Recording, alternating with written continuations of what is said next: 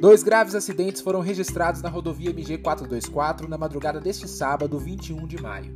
Um deles envolveu uma carreta e dois automóveis próximo à Lagoa dos Mares, em Confins. E uma outra colisão entre carro e carreta, desta vez com vítima fatal, foi registrada próximo ao CT do Galo, em Vespasiano. As batidas aconteceram na pista sentido Pedro Leopoldo. A primeira ocorrência foi registrada por volta de 1h15 da madrugada, quando ocorreu a colisão entre dois carros de passeio um Ômega e uma caminhonete Fiat Strada e uma carreta Scania. Os três veículos ficaram destruídos após incêndio que se alastrou para a vegetação.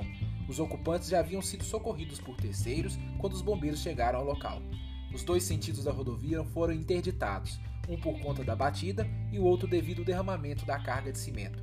Foram necessários 5 mil litros de água para o combate às chamas.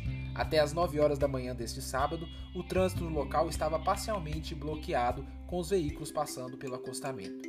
Já o acidente fatal próximo ao CT do Galo, uma vítima morreu e outra ficou ferida após a colisão na traseira de uma carreta. O nome da vítima fatal não foi informado pelos bombeiros. Neste fato, não houve retenção no fluxo de veículos.